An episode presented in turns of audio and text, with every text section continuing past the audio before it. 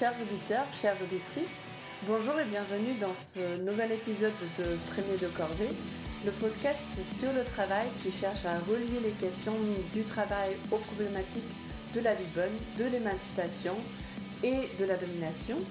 Aujourd'hui, nous recevons le socialiste euh, Philippe Ambi de l'Université catholique Louvain et le sociologue euh, Jean-Louis Sureau de l'Université libre de Bruxelles. Les deux chercheurs travaillent depuis longtemps ensemble et ils vont nous parler du modèle dual euh, dans le système économique actuel et la relation non équilibrée entre l'entreprise et l'école.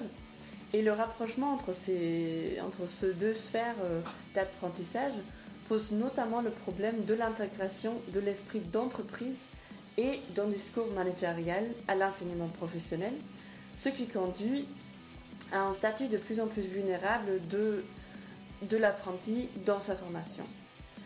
Mais avant de commencer, j'aimerais rappeler que Le Vent se lève est un média associatif et bénévole, et c'est grâce au soutien de, nos lecteurs et de nos éditeurs que nous pouvons faire vivre ce média. Et si vous souhaitez nous aider euh, et participer à cette aventure, je vous invite à vous abonner à ce podcast et à faire euh, un don sur le site du Vent se lève. Merci beaucoup. Revenons à notre sujet. Bah, bonjour Philippe Ambi et bonjour euh, Jean-Louis Siro. Tout d'abord, un grand merci d'avoir accepté ce podcast. Le plaisir est partagé, merci.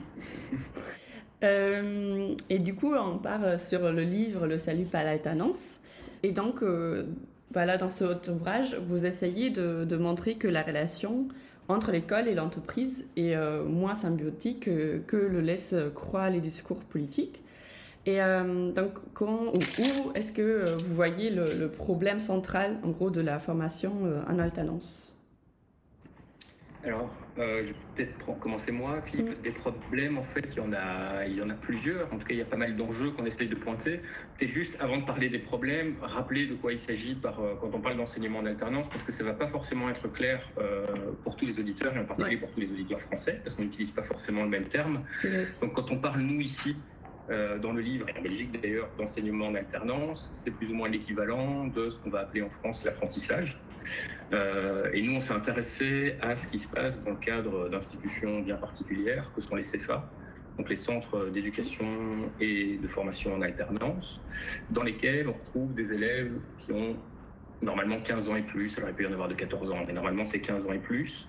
Euh, ces élèves qui passent approximativement chaque semaine deux jours à l'école et trois jours en entreprise. Donc ils sont plus de la moitié du temps en stage euh, en entreprise.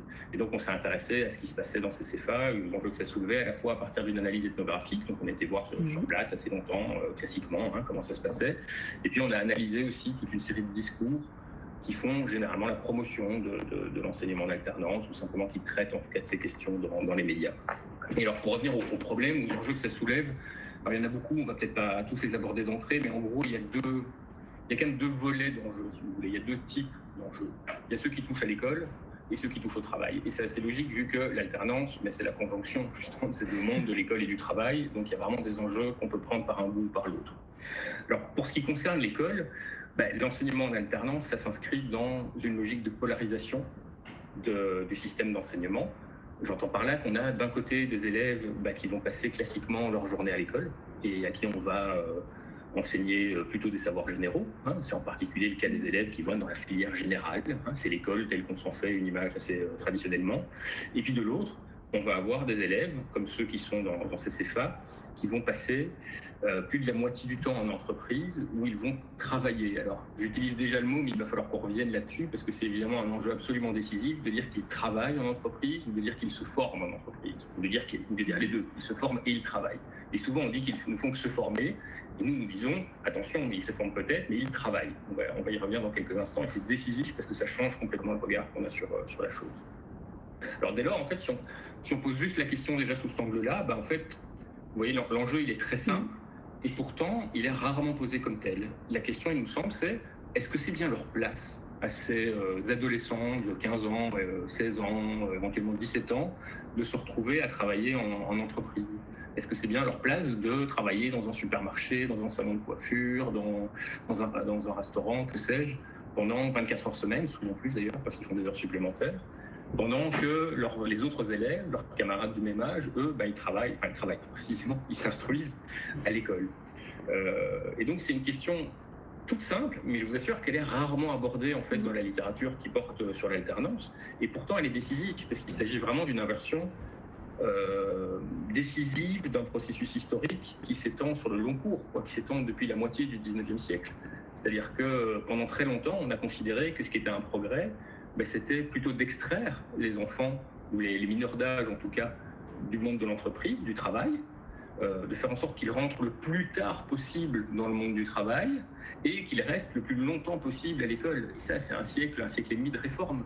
Hein, on va pas refaire toute l'histoire, mais en gros, euh, on sait tous qu'au début du 19e siècle, on peut travailler à 5, 6, 7, 8 ans dans des sucreries, euh, dans des mines, enfin il y a une longue histoire, notamment en Belgique, et que ça met du temps avant qu'on interdise le travail des enfants de 12 ans, qu'on limite euh, le, le, travail à 12 heures par jour, par exemple, ce genre de choses.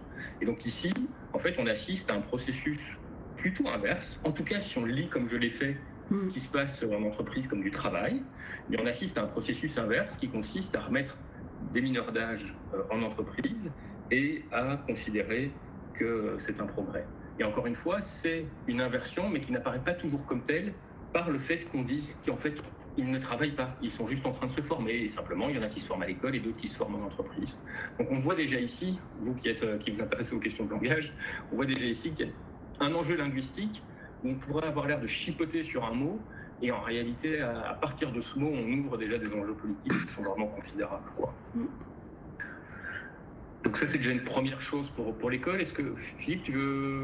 Bah, je pense que, ajouter que sur ce point, ce qui est fondamental, c'est de bien comprendre que, le, on vient parler de, parler de langage, le, terme clé, c'est quand même le terme de formation. Parce qu'évidemment, euh, tout ce discours est basé sur l'idée qu'au fond, dès qu'on apprend, on est en formation. Mais euh, si on réfléchit deux minutes, on comprend qu'évidemment, ce critère-là, si vous vous apprenez, euh, si vous apprenez, vous êtes en train de vous former, alors nous nous formons tous tout le temps. C'est-à-dire que euh, moi, j'ai beau avoir plus d'une vingtaine d'années de carrière, j'apprends encore des choses tous les jours sur mon métier, sur comment mieux le faire, etc. j'apprends à, enseigner à distance, etc. Est-ce que pour autant, je suis en formation et donc je dois plus être payé? Vous voyez les, les, conséquences que ça a. Donc, ce qu'on observe vraiment, c'est que cette notion de formation est totalement amalgamée, je veux dire, avec, euh, voilà, dès, qu'il y a un gain, je veux dire, dès, qu'on acquiert de l'expérience, on se forme. Mais à ce moment-là, tout est formation. Et c'est cette, je ne vais même pas dire définition, parce qu'elle n'est pas définie, mais c'est cette acception, cette compréhension extrêmement large du, du terme formation qui permet en fait de ne jamais poser la question de la frontière entre des activités, je vais dire, d'enseignement-apprentissage qui sont structurellement conçus pour avoir comme objectif premier de, de faire acquérir des savoirs, des compétences ou autres à, des personnes, et des activités productives dont le but premier euh, serait quant à lui de produire de la richesse, euh, produire de la valeur. Hmm. Et donc, tant qu'on ne pose pas cette question de la frontière, bien forcément, il y, a, je veux dire, il y a un recoupement, parce que quand on travaille, oui, on apprend des choses, mais c'est pas pour ça qu'il y a quelqu'un qui prend du temps pour vous former, pour enseigner, etc. Et, c'est là que, euh, évidemment, ce n'est qu'à ce, n'est qu'à la condition de ce flou euh, sémantique autour du terme de formation qu'on peut du coup oublier que l'énorme différence entre des, des, CFA et des écoles, des institutions, d'une part, qui sont structurellement dédiées à la formation, à l'apprentissage et des entreprises, c'est qu'effectivement, elles n'ont pas du tout la même mission de départ. Le but des entreprises, elles n'ont pas été créées pour former des gens. Et quand des stagiaires viennent, euh, même quand on leur apprend des choses, mais comme on apprend des choses à, un travailleur qui vient d'être engagé, bien sûr, il faut, il faut le former, entre guillemets. Mais le but premier n'est pas de le former. Le but, enfin, je veux dire, le but si on le forme, c'est uniquement un moyen pour une fin qui est que ce travailleur, que cette personne puisse contribuer à la production de richesse dans cette entreprise. Euh, et, donc voilà, il y a vraiment, ce qu'il faut bien voir, c'est donc que c'est ce flou-là qui crée la possibilité de ne pas voir cette frontière et de ne pas poser cette question qui est pourtant fondamentale, qui est, mais en fait, euh, est-ce que, est que les, entreprises sont des lieux qui sont organisé structurellement pour euh, faire de l'enseignement-apprentissage Si on pose la question, on voit tout de suite que la réponse est non. Et du coup, ben, en fait, qu'est-ce que, que font alors, et c'est là que la question pose des gens, qu'est-ce que font alors des, gens qui sont censés apprendre et se former dans ces entreprises. Est-ce qu'on peut encore dire qu'ils se forment dès lors que, ou est-ce qu'il ne faut pas mieux, est-ce qu'il n'est pas plus cohérent de dire qu'ils qu'ils travaillent? Et je, terminerai juste sur ce point en disant qu'évidemment, euh, non seulement c'est ça qui permet de dire que voilà, un stage c'est formateur, toute expérience est formatrice, donc c'est bien, donc c'est de la formation, donc voilà, ça, ne doit pas être payé. Euh, euh, et, comme c'est de la formation, c'est normal aussi que des élèves se trouvent dans ce genre d'activité, que ce soit valorisé dans des cursus universitaires ou secondaires mais c'est aussi ce qui permet de euh, bah, donner pleinement la, voix au chapitre euh, au patronat, aux fédérations patronales, pour définir les contenus d'enseignement euh, dans, les, écoles professionnelles et autres, parce qu'évidemment, si, on estime qu'au fond, il n'y a, plus de différence justement entre des, des lieux, des personnes dont l'objectif c'est de, de, former, d'enseigner, et des lieux et des personnes où le but c'est de produire de la richesse, dont le but, pardon, c'est de produire de la richesse, ben, alors évidemment que ces, employeurs, ben, ils, ont vos chapitres pour ce qui concerne la formation, si toutes les formations. Mm-hmm. Et on voit que ce sont des revendications euh, claires de, des fédérations patronales, comme le MEDEF par exemple, qui, estiment que voilà, c'est à eux en fait de définir euh, bah, les objectifs de, de la formation professionnelle, puisque in fine, ce seront eux les, les utilisateurs, entre guillemets, des ressources humaines qu'on va produire dans, dans, ces centres de formation. Donc là, on a beaucoup parlé des, enjeux scolaires, mais évidemment, le, lien avec les questions de, questions d'organisation, des rapports de travail est, évidemment direct, euh, puisque si on a des gens qui en entreprise sont considérés comme euh, des, personnes en formation et pas des gens qui produisent de la richesse qui travaillent, tout ça justifie qu'on les paye très peu, euh, voire pas du tout. Euh, toute une série de stages qui sont, gratuits, bien sûr, enfin, qui sont non rémunérés. En France, quand même, l'apprentissage, euh, et c'est presque paradoxal par rapport au discours qu'on entend, les, apprentis sur le, travail ont, quand même un statut de travailleur. Donc là, au moins en France, il est reconnu. En Belgique, il est même, entre guillemets, passé sous silence, ce statut. Mais dans tous les cas, cette ambiguïté sur le statut, malgré tout, ben, est-ce qui justifie euh, le fait que la rémunération soit très faible, euh, le fait que euh, parfois elle, soit inexistante. Et il faut évidemment bien comprendre que dans la mesure où toute une série de ces stagiaires ou, de ces apprentis ben, en fait, font les, mêmes activités que des travailleurs salariés j'ai envie de dire, normaux ou euh, reconnus comme tels, euh, ben, forcément, il, euh, il, crée une, il crée une pression sur, sur, ces travailleurs-là, puisque, ben, au pourquoi, pourquoi aller engager ces travailleurs-là qui coûtent plus cher, qui, qui, ont, qui, sont, qui peuvent être syndiqués, qui ont des moyens de s'organiser, de se défendre, quand on peut avoir des stagiaires qui sont quelque part toujours en position de faiblesse, en position de, de, de demandeurs, et à qui on va pouvoir faire toute une série de, de tâches qui sont dont le caractère formatif d'ailleurs peut être tout à fait, euh, comment dire, aléatoire. Euh, donc voilà, on, a quand même là toute une dynamique qui remet en question, en fait, à travers le statut, euh, la question de la valeur même de l'activité euh, de ces euh, travailleurs stagiaires, euh, alors que pourtant, quand on regarde et qu'on observe ce qu'ils font, ben, ils font du travail concret au, même titre que les autres. Donc voilà ce que ça, ce que ça pose comme, question.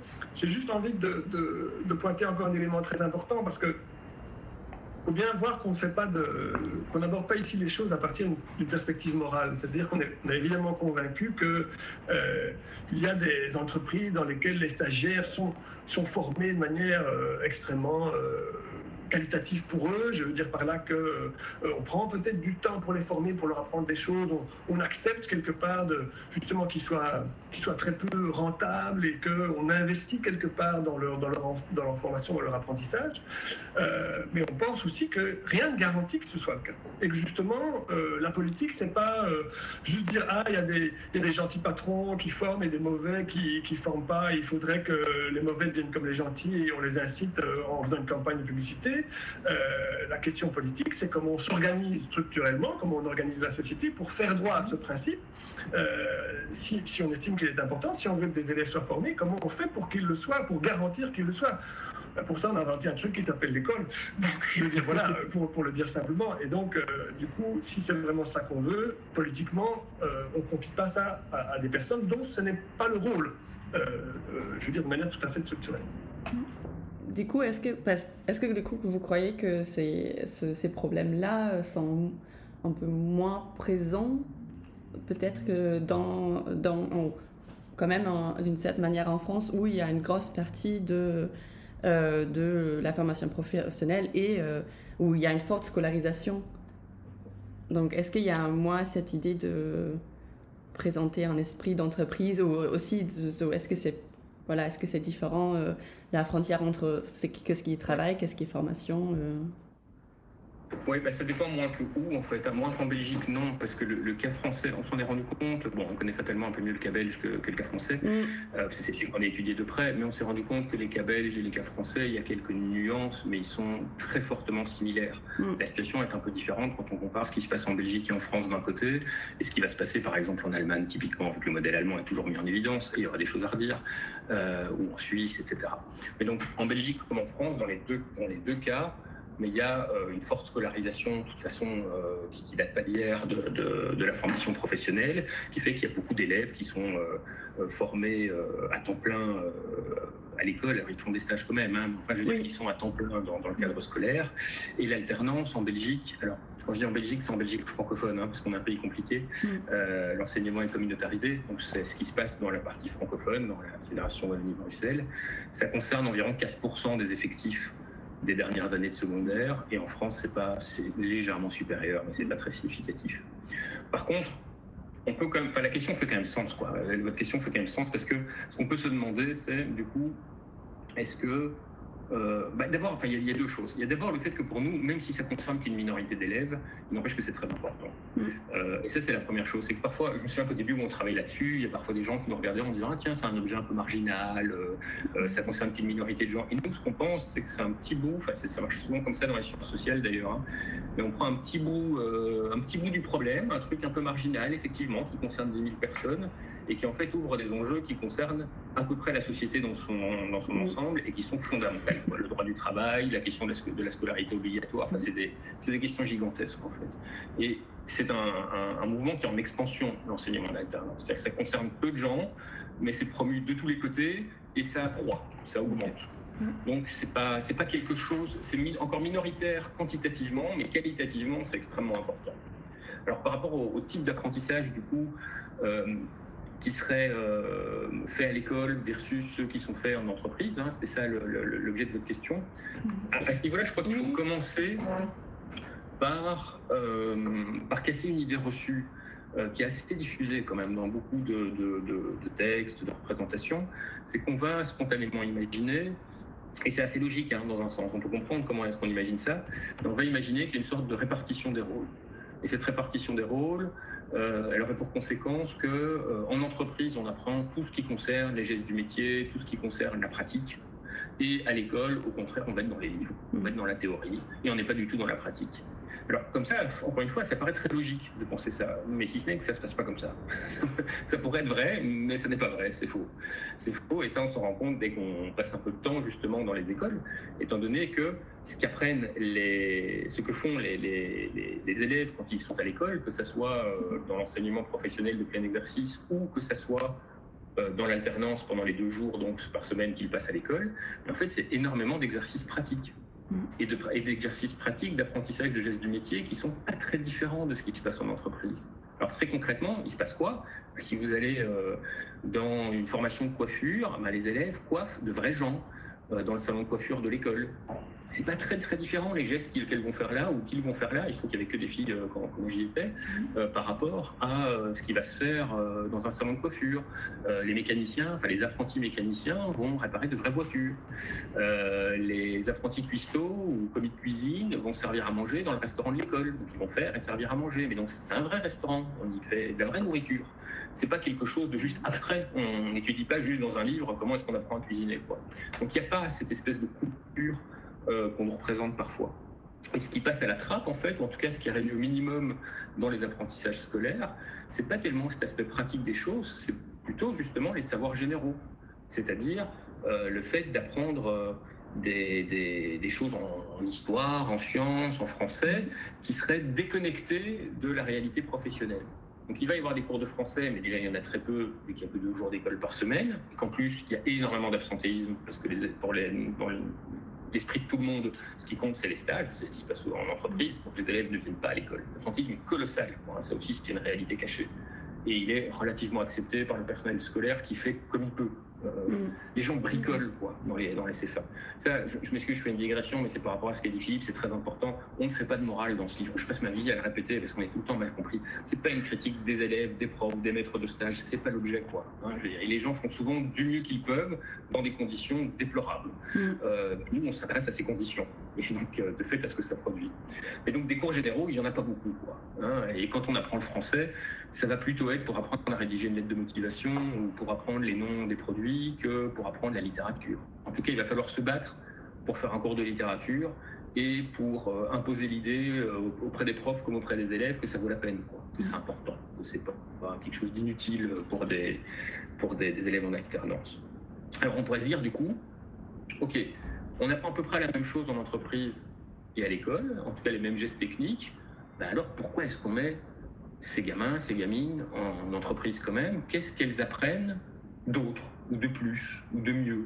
Quelle est la plus-value en fait de ce qui se passe en stage si c'est pas le fait de se retrouver avec un ciseau à la main et d'apprendre comment est-ce qu'on fait une coupe ou un brushing, etc. Mmh. En fait, là, la réponse, elle est, de nouveau, elle n'est pas si compliquée, elle, elle, saute assez vite aux yeux.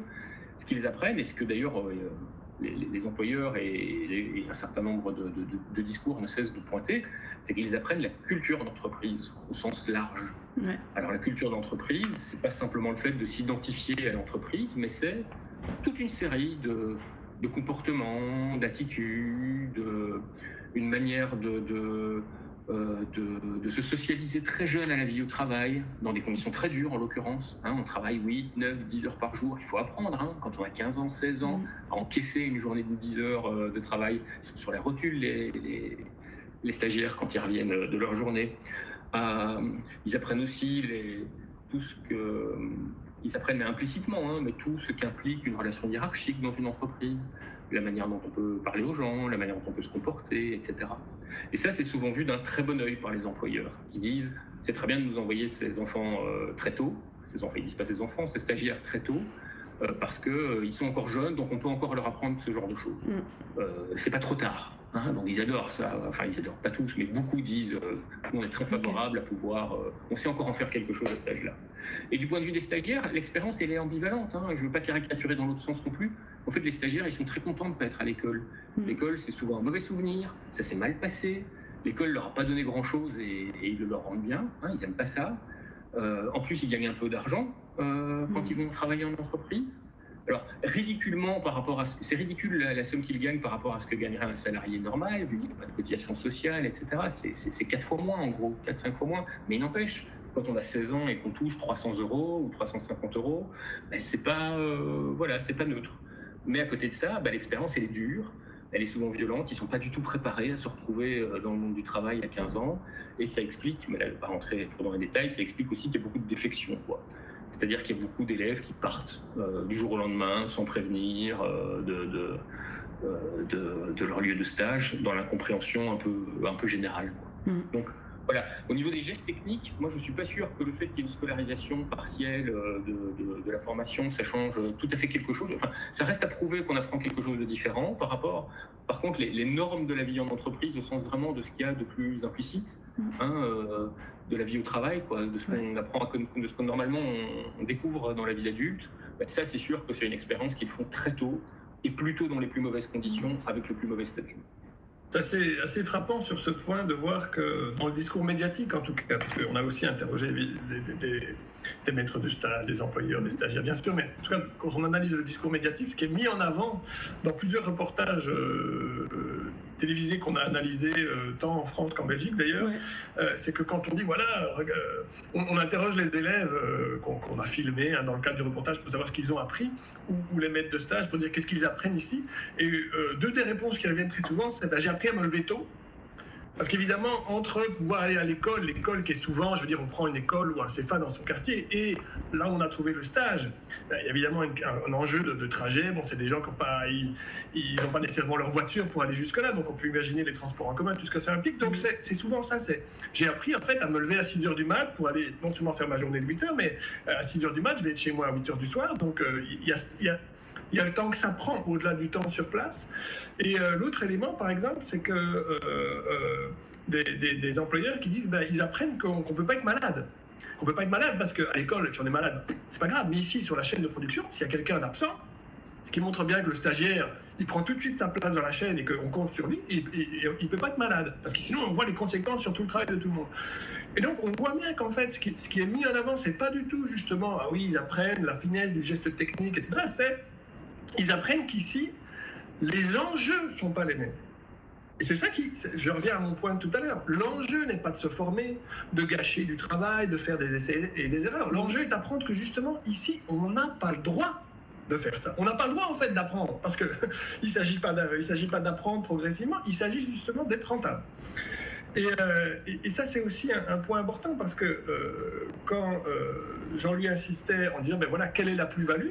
Mais on devrait surtout se demander quelle est la moins-value, quelque part, du fait, par exemple, de travailler sur une voiture en entreprise ou à l'école, sur la même voiture quand il s'agit de se former. Pourtant, la différence, elle est quand même fondamentale, c'est que euh, en entreprise, si le gars répare mal la voiture et que le client attend et qu'on doit l'appeler pour euh, dire qu'il est euh, que la voiture est en retard, non seulement le stagiaire va se faire engueuler, mais qui va faire, qui va réparer le boulot? Un, travailleur salarié, parce qu'on ne va pas encore perdre encore plus de temps à expliquer au gamin euh, comment il aurait dû faire pour bien réparer la voiture.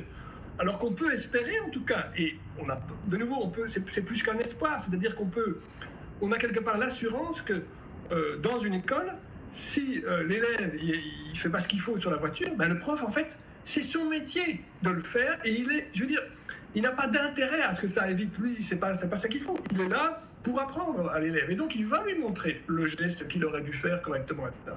Donc, on a même toutes les, garanties, d'une certaine manière, que la qualité, je vais dire, de l'apprentissage sera, moins élevée, pardon, cette qualité sera moins élevée euh, en entreprise que, que dans un lieu qui est à nouveau dédié à la formation.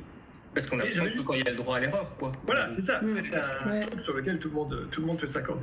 Et j'ai juste un point sur, euh, encore un, truc quand même important, en tout cas pour ce qui concerne le cas de la Belgique, mais je pense que c'est vrai en France, c'est que certes c'est une minorité aujourd'hui, mais en tout cas, et, ça, je et malgré les discours, ça le reste, mais je veux dire, l'intention politique, le message politique, c'est que ça doit se, non pas simplement s'étendre, mais même se généraliser.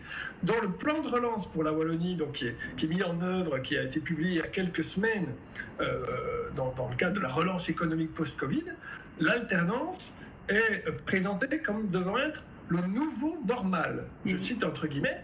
Euh, donc, tant dans la formation initiale que continue, ça devrait être euh, voilà, l'alternance, ça devrait faire partie de n'importe quel cursus de formation. Et il n'est pas du tout précisé pour la formation professionnelle. C'est absolument généralisé pour, pour améliorer l'enseignement belge francophone en général. Donc on voit qu'en tout cas, euh, c'est dans le discours, c'est euh, certainement pas vu comme quelque chose de marginal. Mm. Mais du coup, dans ce discours, c'est aussi l'enseignement supérieur en alternance? En fait, tout oui, et, en particulier en France, je pense. Hein. Nous, c'est vrai qu'on n'a pas, on ne sait pas tout faire à la fois, et donc on ne s'est pas intéressé à ce qui se passe oui, en enseignement supérieur. Mais c'est très, en France, euh, il y, a, eu un, gros mouvement de, de, de, de pousser de l'apprentissage de l'enseignement supérieur. Quoi. Oui, oui, c'est très nettement. Je pense que pour ce qui concerne l'enseignement supérieur en Belgique, en tout cas, le, processus est très différent parce qu'en réalité, ça passe beaucoup plus par euh, les agences d'évaluation de, la qualité. Donc c'est un mouvement beaucoup plus euh, qui vient, des, institutions européennes, de, l'instauration des agences qualité, qui ont parmi les grands critères de, les grands critères d'évaluation de la qualité de l'enseignement supérieur, euh, en fait, l'employabilité euh, dont on pourrait discuter longuement des, euh, des, étudiants qui, sortent des universités et qui se mesurent notamment bah, au nombre de, stages ou de, toute autre activité qui les prépare à accéder au marché de l'emploi. Et donc, il y a une pression, mais qui est, moins en fait directement par les gouvernements, mais qui est beaucoup plus par les, les, agences de qualité, les rankings et tous les, dispositifs qui font que les universités, sans même qu'on ait besoin de leur demander entre guillemets, intègrent de plus en plus de stages dans, dans leur cursus euh, en tant qu'activité euh, créditée qui viennent remplacer des cours. Parce que ça, c'est aussi c'est important à bien comprendre, c'est que ces activités de stage, sachant qu'on est toujours dans des, programmes qui font, euh, en tout cas pour ce qui concerne la Belgique, 120 crédits, et c'est défini, on ne peut pas faire 130 ou 140. Donc quand on fait 10 crédits de stage, eh bien, c'est 10 crédits de cours qu'on a en moins. Et, donc, ça veut vraiment dire qu'on considère que ces stages ont une valeur formatrice euh, équivalente euh, à, des enseignements qui ont, pour, euh, qui ont eux, pour, pour objectif pourtant unique et premier de, de former des étudiants. Donc, ce serait plus comme en Allemagne après, enfin, ou en Suisse peut-être aussi, un système où, toutes les formations sont plus ou moins en alternance en fait. En tout cas, c'est la volonté. On voit que nous, ça fait quand même maintenant, euh, finalement, les, premiers, euh, les premières euh, observations qu'on a faites en quasiment 10 ans. Oui, j'allais dire, en quasiment 10 ans. Hein. Donc, vous voyez que moi, c'est ce qui, ce qui m'amuse, entre guillemets, c'est de voir qu'en fait, ce discours-là, il a déjà 10 ans et sur le terrain, les résistances ont l'air quand même importantes. Alors, elles sont en partie institutionnelles chez nous et même en France, on voit bien que, par exemple, que les régions euh, on, se sont rebellés contre certaines, euh, tout ce débat autour de, savoir qui allait euh, avoir l'argent de la formation professionnelle, les, fédérations d'entreprises, ou en tout cas les, chambres du commerce, ou alors les, régions elles-mêmes qui voulaient pouvoir avoir une politique de formation. Donc il y, a, des enjeux institutionnels qui font que le mouvement, malgré, son, malgré le consensus dont il est l'objet, qui font que le mouvement ne, comment dire, ne se traduit pas nécessairement par un développement massif je veux dire, de l'alternance. Euh, en tout cas, voilà, on, voit que c'est relativement lent, mais, mais c'est réitéré au moins depuis une dizaine d'années avec, euh, avec toujours plus d'insistance et euh, sans que ça ne suscite jamais de, de, remise en question, de contestation, ou même de débat, tout simplement.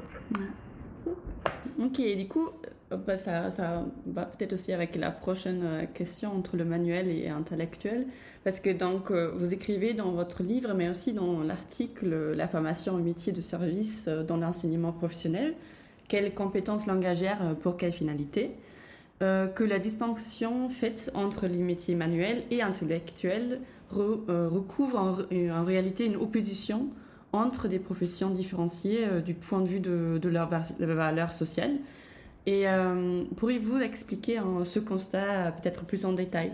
Ça, euh, Ok.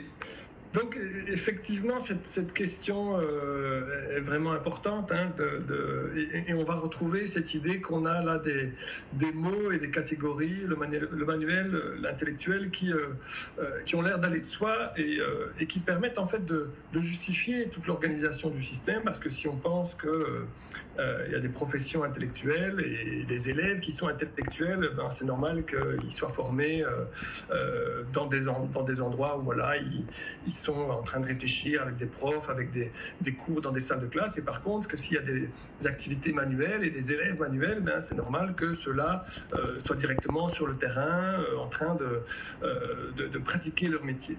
Et au fond, dès qu'on commence à un peu interroger cette, cette opposition, ben, on, se rend compte que euh, euh, elle, elle, est loin d'aller de soi. Euh, on peut se demander, par exemple, pourquoi une, formation de, en vente hein, pour, aller faire de la vente au détail dans des commerces de vêtements ou une formation de travail de bureau qui va mener à, un travail de secrétaire, en quoi ce serait une formation qui devrait être plus manuelle que celle d'un chirurgien ou d'un kinésithérapeute. Euh, et quand on regarde les choses, on, se rend compte qu'en réalité, la vraie distinction qu'on peut observer, c'est que voilà, chirurgien et kinésithérapeute, ce sont des professions plus prestigieuses euh, qui, euh, qui, qui, permettent une certaine autonomie, qui sont réalisées par des indépendants et qui, sont, qui, impliquent un grand nombre de savoirs généraux qu'on va du coup dispenser dans des, dans des universités notamment, et que par contre, les formations de vendeurs ou de, ou de travail de bureau, euh, elles mènent à des postes d'exécution qui ont peu de pouvoir de décision, euh, dans des emplois souvent éprouvants, mal rémunérés, mal considérés, et que c'est là alors qu'on va euh, ben, former à ces emplois dans l'enseignement professionnel, parfois en alternance, et qu'on va qualifier alors ces, cette formation de, de, de manuel.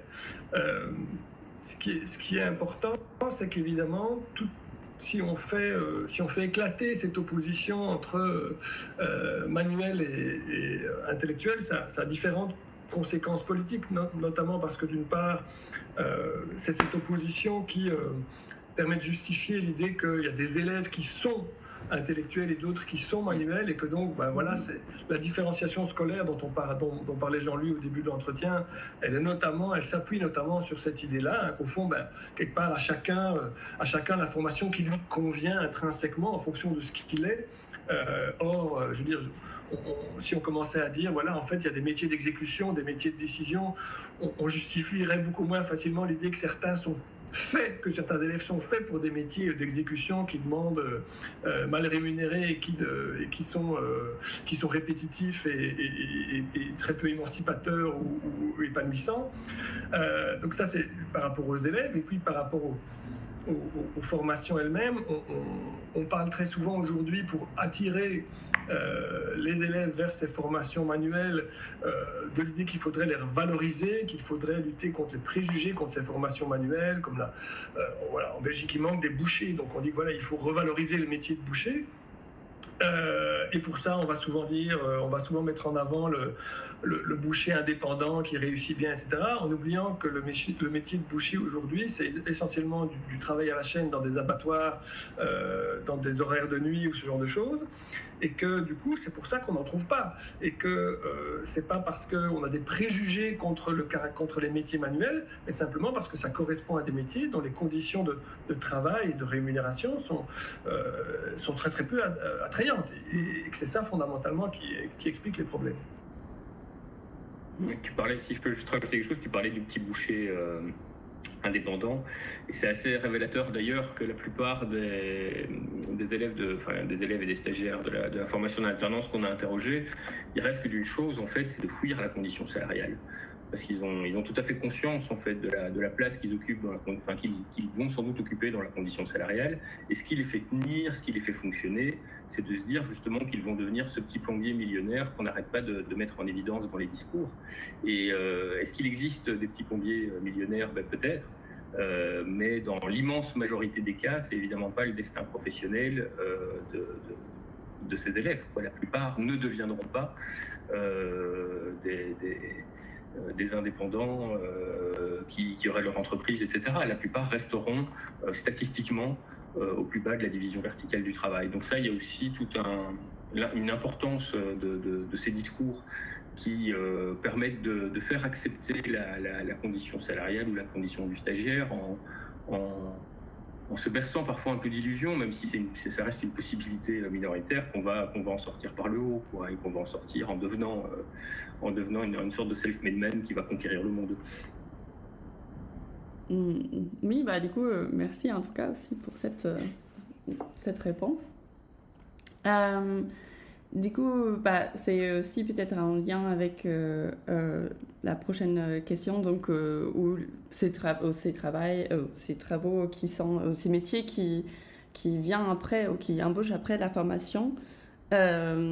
donc, est-ce que parce, que, parce que notre podcast s'intitule Première de Covid, donc qu'est-ce que cela vous évoque et est-ce que vous pensez que cette expression est d'actualité? Bah, Qu'il est d'actualité, ça, ça, paraît, ça paraît évident. Et le titre, il est. Bah, comme ça, il semble assez bien choisi, a priori. Euh, nous, ce qu'on s'est dit, euh, enfin, on n'en a pas discuté, en fait, donc je, ce, que je suis, ce que je me suis dit, mais je crois que, Philippe aussi, euh, c'est que ce genre de, titre avait au moins le mérite de de, enfin, les petites phrases de Macron, hein, vu qu'elle vient de là, oui. votre premier de corvée, elle vient de la première, des premiers de cordée de Macron, mais ça avait au moins l'avantage de susciter ce genre de détournement. Et quand on détourne une expression, fatalement, on fait toujours réfléchir à l'expression originale. On, empêche le fait que ça aille de soi. Mm. Et ça, c'est déjà, rien que pour ça, c'est déjà très utile. Pour le reste, euh, ce que je pourrais dire de l'expression, c'est pas très original parce que ça a beaucoup été dit depuis un an, mais, mm. mais c'est pas parce qu'on dit parfois des choses pas originales qu'elles sont pas importantes. On n'a pas, on n'a pas inventé, on n'invente pas la roue à, chaque minute. Euh, l'expression, elle rappelle évidemment que les activités les plus indispensables, en tout cas certaines des activités les plus indispensables au fonctionnement de la société, on l'a quand même bien vu pendant toute cette crise sanitaire, les, les, gens qui travaillent dans, les supermarchés, enfin dans les magasins, oublier que ce soit des supermarchés d'ailleurs, euh, le personnel médical, euh, et notamment le personnel médical le moins valorisé, les aides-soignants, aides-soignantes, infirmiers, infirmières, les gens qui s'occupent de tout ce qui est voirie, poubelle, etc. On a bien vu que leur importance était capitale, qu'on ne pouvait pas vivre sans eux, en tout cas sans le travail et les activités qu'ils accomplissent. Et on s'est aussi rendu compte, enfin, non, j'espère qu'on s'est rendu compte que quelques applaudissements, même bien intentionnés, à 20h ou à 20h30, ne vont pas changer grand-chose à leur statut et à leurs conditions de travail. Et ça, en mm. Belgique, on est en train de s'en rendre compte avec euh, des mouvements sociaux qui sont en train de naître euh, dans le monde médical et qui sont assez euh, importants, que ce soit les, infirmiers et les infirmières qui se mettent en grève ces derniers jours, ou que ce soit les, alors je ne sais plus quel est leur statut, les, assistants médecins, ce qu'on appelle les internes, je pense, chez vous, qui travaillent 60, 70, 80, 90 heures semaine dans des conditions absolument absurdes. Euh, et mettant en, danger à la fois leur, santé et celle de leurs patients. Enfin bon, voilà, on, voit bien que, que, ça ne fonctionne pas, quoi, que cette manière d'organiser la société n'a aucun sens. Alors, par rapport à notre travail plus précisément, le, lien peut-être entre l'intitulé de votre, de votre podcast et, notre travail, c'est évidemment que euh, bah, les, stagiaires qu'on a rencontrés dans le cadre de l'enseignement en alternance, ce sont en partie eux qu'on va envoyer au charbon pour réaliser ces corvées, en tout cas des activités qui pourraient ne pas être décorvées dans une autre, euh, organisation du travail. Hein. elles n'ont rien de dégradant en soi, mais qui dans les conditions euh, de, travail et d'emploi telles qu'elles sont, sont bien décorvées. Et ils les expérimentent dans oui, des conditions très semblables à celles, des à celles que connaissent les travailleurs adultes. À ceci près que, Philippe l'a dit tout à l'heure, mais oui, ils sont encore plus vulnérables euh, pas syndiqué. Euh, à 15 ans, on n'a pas la carrure non plus euh, pour résister à la pression de la même manière que quand on a 40 ou 50. En tout cas, on n'est pas dans la même situation, etc. ils sont encore plus affectés en plus à des tâches répétitives, un peu lobotomisantes. donc, ils font la même chose que les travailleurs adultes, mais parfois dans des conditions encore pires. Alors, on, l'a dit aussi, un cas n'est pas l'autre, hein, et c'est important de le répéter, c'est une précaution précautionnatoire, mais elle est vraie. Euh, on a rencontré des employeurs, des maîtres de stage euh, plus respectueux que d'autres de leurs stagiaires, et même quelques maîtres de stage merveilleux dans le temps et l'énergie qu'ils donnent à leurs stagiaires. Euh, il y en a qui sont plus respectueux aussi que d'autres par rapport aux, objectifs d'apprentissage, mais l'enjeu, il n'est pas individuel, il est structurel. quoi. Et la question, c'est la question qu'on posait au début, on y revient, c'est comment est-ce qu'on en est à, juger souhaitable, à considérer comme un progrès social que des élèves de 15 ans euh, euh, se retrouvent en entreprise à accomplir ces corvées dont il est question dans, votre titre. Mm. Euh, où est le progrès dans le fait de, de, créer des emplois qui ne disent pas leur nom, de les appeler stages et de permettre à des employeurs d'engager du personnel au quart du prix d'un travailleur ordinaire via ces dispositifs. Et soit dit en passant, j'insiste beaucoup là-dessus, c'est que cet enjeu-là, il ne concerne pas que les travailleurs stagiaires de l'enseignement en alternance, il concerne l'ensemble du monde du travail. Et ça pour une raison assez simple, hein. c'est qu'imaginez si un employeur a la possibilité d'engager un stagiaire pour accomplir telle ou telle tâche sommaire, hein, euh, basique, mais, qui doit être faite. Hein. vous êtes dans un salon de coiffure, il faut bien nettoyer le salon, il faut bien faire les shampoings. Si ce n'est pas le stagiaire qui le fera, ce sera un salarié traditionnel. Bah, s'il y a la possibilité, plutôt que d'engager un salarié, d'engager un stagiaire qu'on va payer 400 euros, sans cotisation sociale, avec en plus une flexibilité euh, immense, euh, préavis de 7 jours, etc., euh, etc., bah, vous pensez bien que le salarié, il n'est pas vraiment en position de force quand il est question de négocier ses conditions d'emploi ou de, de, rémunération ou de travail. Donc, toute cette stagiarisation de l'emploi, elle exerce une pression à la baisse terrible en fait sur l'ensemble du monde du travail. Et ça, c'est quelque chose qu'un jour les syndicats devraient peut-être entendre. Alors je sais qu'il y, a des branches, enfin il y a, des, certains secteurs à l'intérieur du monde syndical qui sont plus attentifs, plus à l'écoute de ces questions, mais il y a aussi une grande partie du monde syndical qui trouve ça merveilleux, l'alternance. Mm. Euh, et ça, je pense qu'il serait temps que, euh, grand temps même que ça, que ça suscite de l'intérêt au-delà des gens qui travaillent sur l'alternance proprement dite. Quoi. De, un, moment de, vraiment de, se rendre compte que tout ça fait système. Ça, ça c'est voilà, oui, c'est très important et, dans ce sens-là, je crois que votre, moi, votre intitulé, me parle. Euh, je sais pas, Philippe, en si vous voulez ajouter ou je. Non, mais c'est simplement peut-être juste euh, euh, rappeler qu'en fait, ce, qui, ce, qui, peut paraître euh, surprenant, interpellant quand on y réfléchit deux minutes, c'est que ce que, ce que Jean-Louis a rappelé sur voilà, l'importance de ces, de ces premiers de corvée, et effectivement,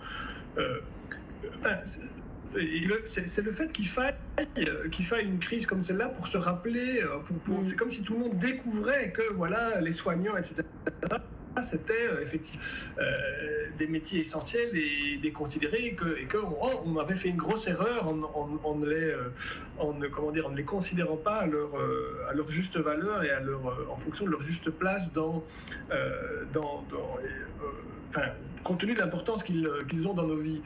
Et ce qui est, ce qui est frappant, c'est de se dire qu'au fond, c'est d'imaginer tout le, tout le travail sur le symbolique qu'il faut pour euh, quelque part pour euh, obscurcir une telle évidence, c'est-à-dire pour que effectivement euh, on, en vienne à oublier un fait qui paraît aussi aussi premier dans notre expérience quotidienne. C'est vrai qu'on sait tous que c'est les choses qui nous préoccupent au quotidien, la santé, la, qualité de, l'enseignement, ce, genre de choses.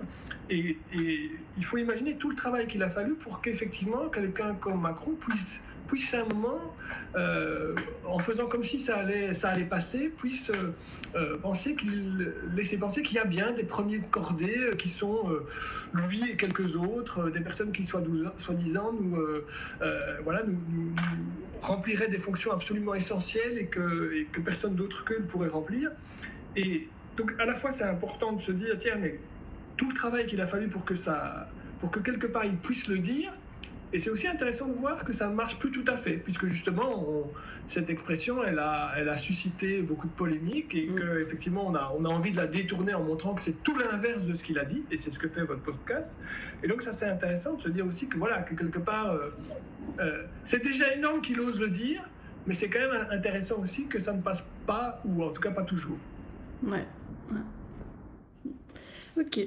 Et euh, j'aimerais bien revenir encore une fois plus du coup sur euh, les, aspects euh, de formation en fait et leur finalité. Donc à plusieurs reprises, vous avez parlé du fait que l'enseignement des normes et, de, et le comportement de jeunes sont jugés plus importants que le métier même. Et du coup, la transmission du savoir à l'école comme dans l'entreprise passe aussi à travers les pratiques langagières qui, voilà, qui la modulent.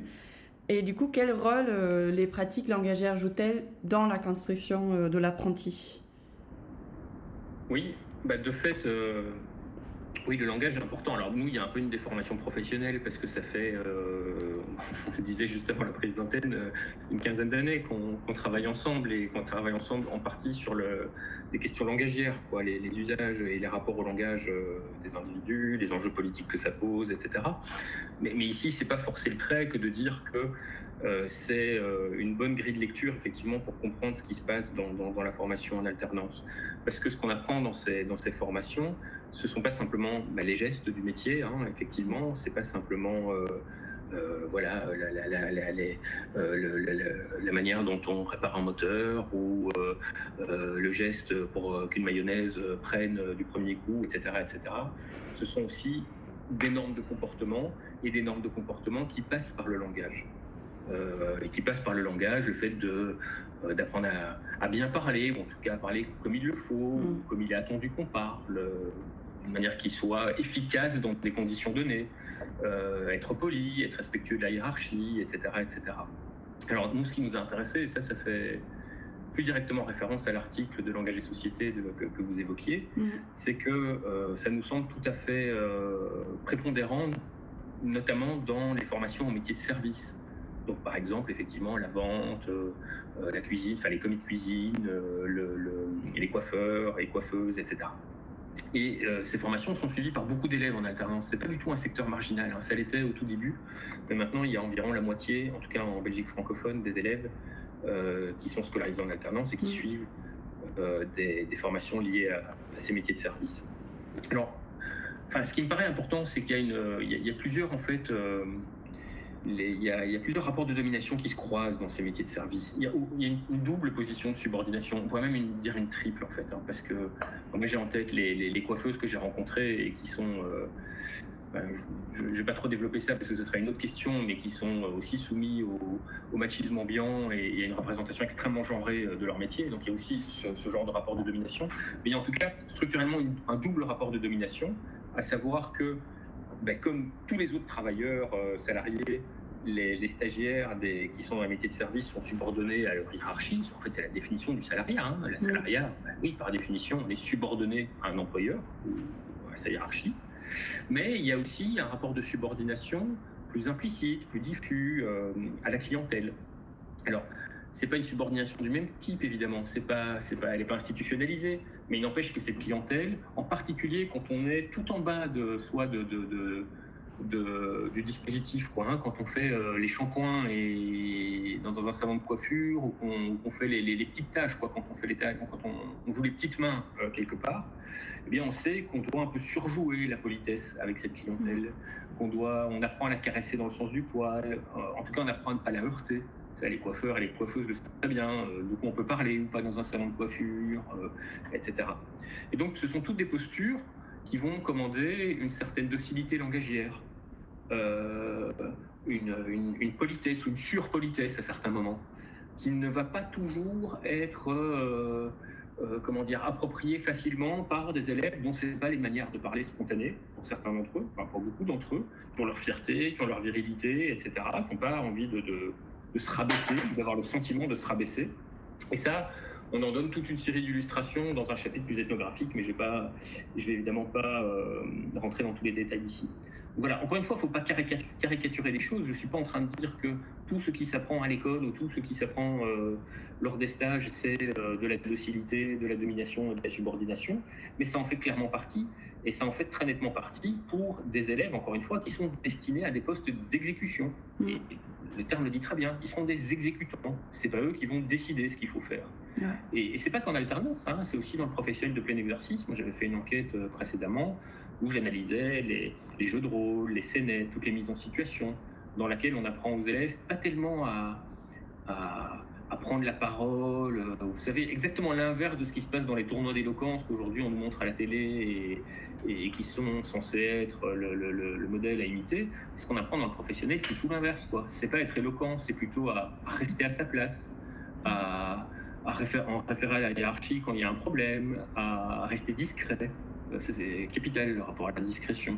Donc voilà, en tout cas, il y a beaucoup de choses qui se jouent par le langage euh, pour comprendre euh, tous ces, savoir-être, horrible expression très en mode actuellement, tous ces soft skills, autre expression pas beaucoup moins horrible d'ailleurs, qui sont déterminants ou de beaucoup dans, dans la formation à, ces métiers. Mm. Donc ouais, le langage, c'est une bonne porte d'entrée. Et il y a aussi le fait que évidemment, quand on, quand on apprend des jeux de rôle, quand on apprend juste euh, euh, comment se comporter dans telle ou telle situation, comment répondre à un client quand il est, euh, je sais pas moi, bourré, un peu dragueur, mmh. un peu insistant, quand il a pas envie de payer, quand je sais pas. Bref, quand on apprend à réagir à toute une série de situations de type de manière très mécanique, ben ça, euh, comment dire, ça travaille un rapport, oui, très mécanique au langage, mais qui n'est pas un rapport réflexif au langage. On pourrait travailler plutôt dans, justement dans des cours généraux et qui consisterait à, interroger les différentes manières de parler et essayer d'étendre en fait l'étendue de, ces réactions possibles. Donc c'est assez, c'est assez mécanique, c'est assez utilitariste euh, comme rapport au langage. C'est euh, comment faire en sorte que les élèves, après trois semaines, quand ils seront sur le lieu d'emploi, ben, ils vont être relativement efficaces, y compris au niveau de leur attitude et de leur comportement engagé. Euh, et les profs, encore une fois, qui essayent de faire autre chose, et il y en a un, j'en ai rencontré plusieurs, ben, ils, ils, luttent quoi. Ils luttent parce que, et je l'ai dit au début, mais c'est très important, ils luttent à la fois contre toute l'idée qu'on se fait de ce qui est utile. Les, les, fédérations patronales, les médias n'arrêtent pas de nous dire qu'il est de toute façon trop tard pour ces élèves pour leur apprendre euh, des choses qui ne soient pas directement utiles. Ils ont déjà raté, vous imaginez, ils ont 16 ans, c'est leur dernière chance, ils ont 16 mm. ans, quelle horreur. Hein. Et, euh, et, du coup, et en plus, c'est intégré par les élèves. Quoi. Les élèves, si vous leur dites, alors qu'ils viennent de passer 28 euh, heures euh, à travailler, je ne sais pas, dans un magasin, à ranger les rayons, vous leur direz, bah, demain, on étudie la littérature, ils vont vous regarder en disant, écoutez, moi je me repose, hein, je dors ce jour-là, quoi. Et de fait, ils ne sont pas là, quoi. Ou il y a la moitié de la classe qui est là, dans le meilleur des cas. Euh, donc, c'est comme si les, ça comptait plus, quoi. À 16 ans, les savoirs généraux, ça comptait plus, c'était fini. Mm. Ils posent des questions évidemment sur le, les, missions de l'école. Hein. On revient toujours au même débat. de toute façon, tout est lié. Mais, mais, voilà, oui, c'est des, enjeux importants.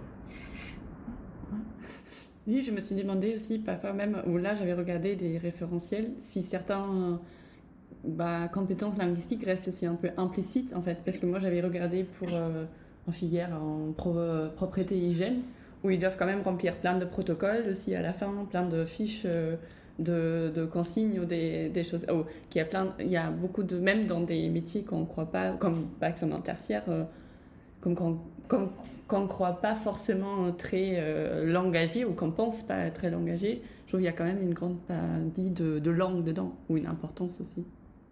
Oui, je trouve que par rapport à ça, ce qui est intéressant, c'est deux choses. C'est de dire qu'il y, a, Enfin, on peut généraliser en montrant qu'au fond, euh, il y a un pari qui est que, euh, au fond, dès qu'on travaille dans, euh, dans ces métiers qui sont, auxquels destine la formation, enfin l'enseignement professionnel, on a on a besoin d'une formation, euh, on a très très, peu, très très peu besoin de compétences générales, comme si au fond euh, il, suffisait d'avoir des, qualifications euh, minimales et parce que justement au fond on a des travailleurs qui seraient à la limite tellement dans des postes d'exécution dans une, dans une chaîne où on serait dans, dans une société, enfin je veux dire dans, des, dans, des, dans une production fordiste que bon on pourrait se contenter d'élèves avec extrêmement peu de, de, de, compétences de savoir, etc.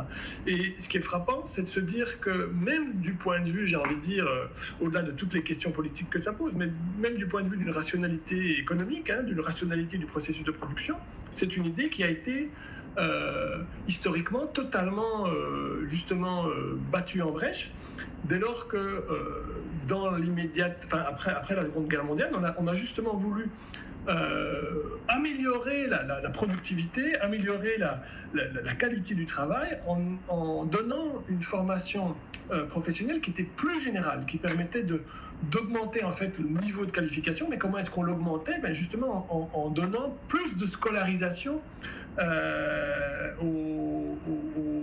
à la formation professionnelle et, donc aux futurs travailleurs. Et ça, c'est frappant de se dire que même de ce point de vue-là, et c'est ce que vous soulignez, il y a un pari qui est fait que, au fond, ça sert à rien d'investir dans ces élèves parce que quelque part on va leur donner sinon des compétences dont ils ne feront rien.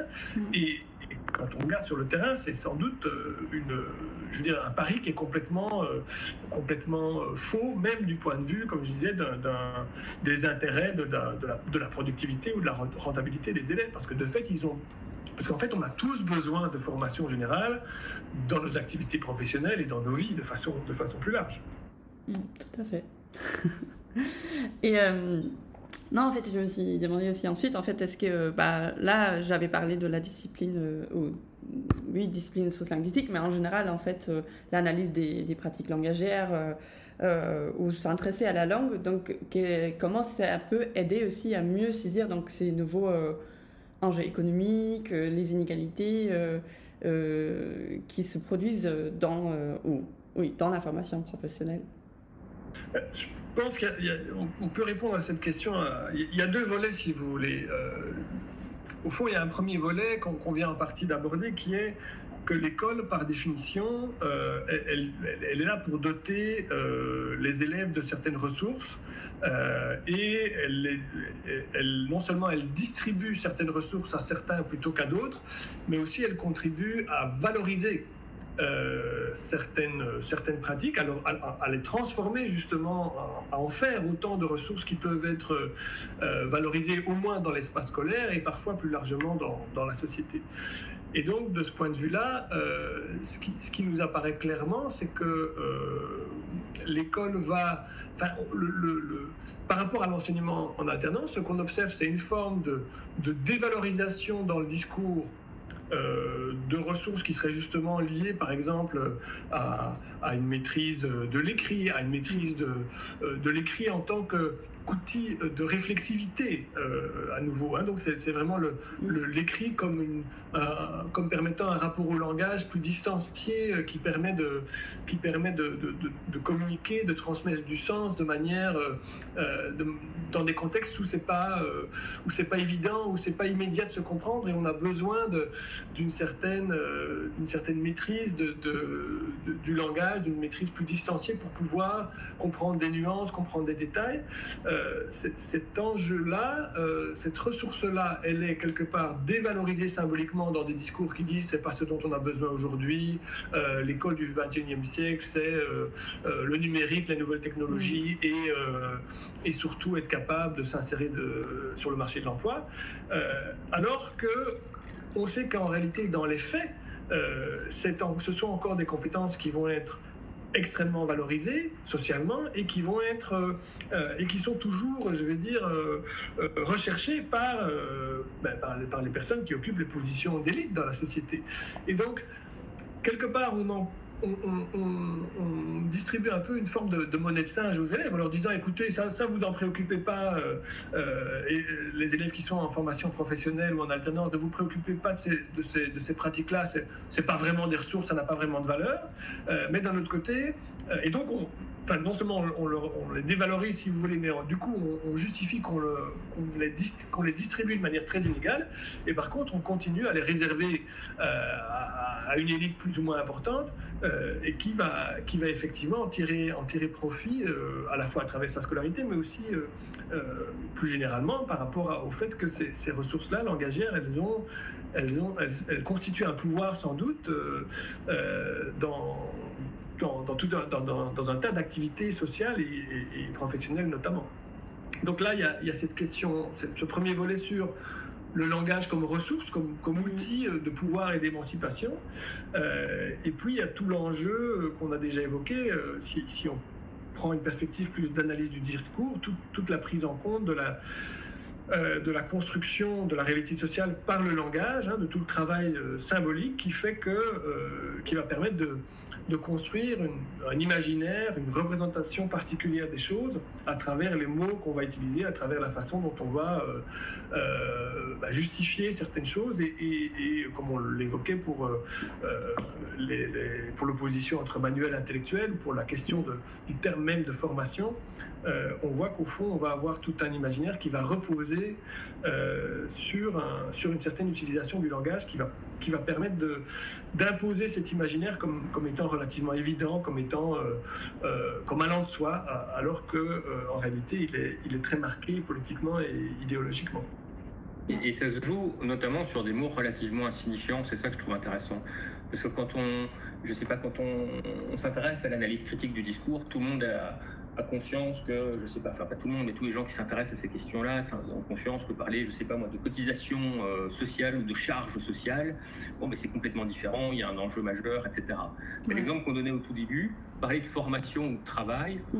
ça peut honnêtement, moi, ça m'a pas frappé tout de suite quand j'ai commencé à travailler là-dessus. Il a fallu un petit peu de temps parce que ce sont des mots, euh, oui, assez ordinaires.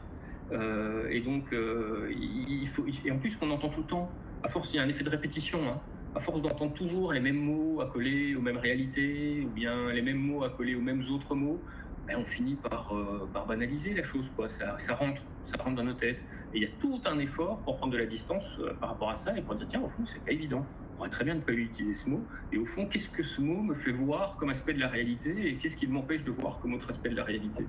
Et moi, c'est pour ça que j'aime beaucoup ce, voilà, cet enjeu formation-travail, c'est par cette banalité. quoi c'est que euh, je fais parfois, j'ai une ou deux fois fait le, petit, le petit, jeu en, conférence, euh, c'est de dire, euh, de décrire l'enseignement d'alternance en trois phrases et en, disant, ben voilà, c'est une institution dans laquelle les, les, les, stagiaires se retrouvent en entreprise et se forment à des métiers. Et est-ce qu'il y a quelque chose qui vous choque là-dedans? Et, ça choque personne, évidemment. C'est un mot mm. banal, il n'y a rien d'insultant, il n'y a rien de stigmatisant, etc. Et pourtant, c'est extrêmement euh, euh, connoté idéologiquement, ce que je viens de dire. Donc voilà, c'est là où le, ça demande un effort en fait de déconstruire le langage et un effort qui n'est pas toujours, euh, voilà, qui n'est pas toujours facile et, qui est facile pour personne dans notre vie ordinaire. Quoi. Même quand on est, entre guillemets, enfin, quand c'est son métier, bah, dans la vie ordinaire, je veux dire, on ne passe pas notre vie à remettre chaque mot en question, sinon on deviendrait tous dingues. Donc, c'est quelque chose d'extrêmement puissant. Mmh, oui, je trouve que aussi cet exemple que vous prenez avec travail et formation était assez éclairant. Enfin, c'est aussi ce que vous avez dit au début avec euh, est-ce qu'on a le droit de faire une erreur ou qu'on apprend par faire des, des, fautes, etc. Je trouve que ça, c'est euh, ouais, assez éclairant, je trouve. Ouais, ça soulève de gros enjeux, rapidement de gros enjeux. Oui, ouais. Bah, en fait, c'est aussi que parce que là où je fais mon terrain, par exemple, ils ont expliqué que l'apprentissage de l'allemand se fait aussi à l'entreprise. C'est pour ça qu'ils vont à l'entreprise, en fait, pour apprendre l'allemand. Et mhm. euh, de l'autre côté, en gros, à l'entreprise, soit ils font des, des métiers où ils apprennent pas parce qu'ils ne parlent pas, mhm. soit ils font, euh, soit en fait, l'entreprise en soi, ou les gens avec qui je parlais, eux, ils se voient pas dans l'apprentissage de la langue. En fait, pour eux, les, les, stagiaires qui viennent, ils doivent déjà parler l'allemand. Donc, euh, ils ne se voient pas dans. C'est important, et c'est un aspect sur lequel on a finalement peu insisté, c'est que c'est ce dont on parle ici, c'est de la formation initiale Mm. Et le mot initial est déterminant parce que c'est ça qui explique. C'est enfin, une des explications principales pour lesquelles beaucoup de stagiaires sont employés à des tâches sommaires et répétitives, c'est-à-dire qu'en gros ils servent de petites mains sur les stages. C'est pas ou c'est marginalement parce que les employeurs seraient euh, des salauds euh, qui ne voudraient pas les former. C'est pas ça.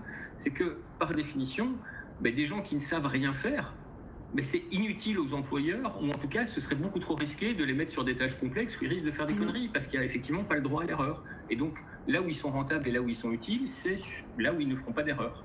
Mais évidemment, pour se former, il faut faire des erreurs.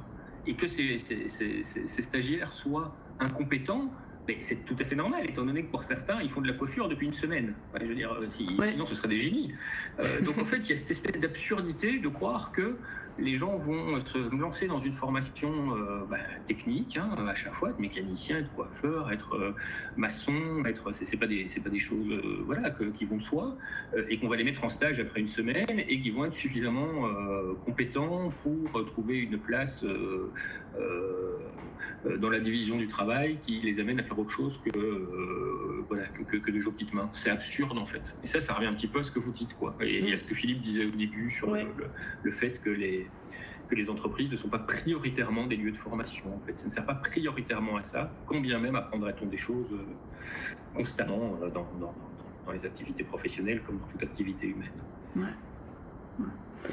Et euh, un autre problème, je trouve que je crois que vous avez aussi déjà évoqué en fait, vous deux par au, début en tout cas, c'est que cette dévalorisation sociale de la voie professionnelle et aussi son choix par défaut un peu et d'échec scolaire en fait quand euh, et du coup, est-ce que, bah, oui, où est-ce est, où est, où est que vous voyez le problème dans cette orientation des jeunes Et euh, euh, bah, comment pourrait-on valoriser cette, cette, voie scolaire? Est-ce que ça, ça doit être l'objectif aussi? Est-ce que c'est ça Oui, est-ce que c'est utile de. Oui, voilà. Comment la revaloriser Est-ce que c'est utile quoi? Oui. Il y a deux aspects presque différents hein, dans, dans, dans la question. C'est Comment expliquer que, euh, que des, jeunes euh, s'inscrivent dans l'enseignement professionnel ou ne s'inscrivent pas éventuellement mm. Qu'est-ce qui les oriente euh, vers telle filière plutôt que telle autre? Et puis, le cas échéant, bah, comment faire pour revaloriser bah, les filières qui le sont peu et donc ceux qui y travaillent? Alors, la, première chose, nous, on a tendance à apporter une réponse un peu brute de décoffrage hein, sur le, Comment est-ce qu'on s'oriente vers le professionnel? Ben, Dans l'immense majorité des cas, on s'oriente suite à un échec scolaire ou à des échecs scolaires. C'est une, trajectoire de relégation. C'est-à-dire que globalement, on, finit en professionnel et plus encore, on finit dans l'alternance quand on a échoué ailleurs, mm. euh, dans les autres filières. En fait, on descend, c'est un escalier euh, qu'on descend, euh, le, système scolaire. le système scolaire, il est hiérarchisé en filières et ces filières, le passage d'une filière à l'autre est unilatéral. C'est-à-dire que quand on rate en général, on va en professionnel, mais l'inverse n'est pas vrai. Euh, un gamin qui ne serait pas manuel, justement, pour reprendre le terme, hein, qui, ne serait pas bon en professionnel, on va pas lui dire ah bah, c'est pas ton truc, du coup tu vas passer en général. Hein, donc on voit bien que c'est hiérarchisé, ça va que dans un sens. Et c'est très compliqué de dire ce que je viens de dire là, qui pour moi est relativement évident. En fait, il est déjà relativement difficile à, dire et entendre, notamment dans le monde scolaire. Euh, ça, je l'ai vécu quelques fois aussi. Parce que si vous dites ça et que vous le dites un peu brutalement comme ça, ben, on a l'impression que vous participez justement à cette stigmatisation mm. euh, de l'enseignement professionnel, des profs, des élèves, etc., que vous en remettez une couche. Et de fait, euh, les gens qui travaillent dans le professionnel se sentent, à juste titre, assez fort stigmatisés et en, et en ont marre, ce qu'on peut comprendre. Mais, mais nous, ce qu'on fait, c'est juste établir un constat, quoi. Enfin, les choses se passent comme ça. Euh, et le but des sciences sociales, c'est pas de décrire le monde tel qu'on voudrait qu'il soit, mais c'est de le décrire tel qu'il est, quoi. Même si ça ne nous plaît pas, et même si on aimerait qu'il soit autrement. Euh, c'est en le décrivant tel qu'il est, justement, qu'on se donne les moyens éventuellement de, le transformer. Donc voilà, le premier constat, c'est comment est-ce que les élèves s'orientent vers le professionnel? Bah, Pas tellement parce qu'ils auraient un goût inné pour la mécanique ou pour, euh, que sais-je, euh, la, coiffure ou la, chauffagerie, mais généralement simplement parce qu'ils ont raté précédemment dans d'autres filières. Il y, a, des exceptions, comme toujours, mais c'est la, grande tendance. Mm. Alors après, on peut se demander, comme vous le dites, est-ce que ce serait utile et puis comment faire? Pour revaloriser du coup l'enseignement professionnel et pour qu'éventuellement ben, ça soit plus uniquement une trajectoire de relégation où aboutissent ceux qui ont raté ailleurs. Alors ça c'est une, c'est l'éternelle question. Hein. Ça fait euh, des années qu'elle est posée. Pour le coup, c'est une question qui est posée régulièrement dans le débat public. Euh, mais comment dire, nous, on, va certainement pas la trancher maintenant et on va certainement pas en faire le tour, mais on peut au moins essayer d'écarter ce qui nous semble être une fausse réponse, une mauvaise réponse, en tout cas un cul-de-sac. Euh, et cette mauvaise réponse, elle consiste à penser, on l'a déjà un petit peu dit d'ailleurs, que le problème principal euh, réside dans les préjugés qu'auraient les parents ou qu'auraient les élèves envers l'enseignement professionnel. En gros, c'est l'idée que s'ils n'ont pas envie d'aller dans le professionnel, mais c'est parce qu'ils se trompent en fait, ils ont une mauvaise image de la chose.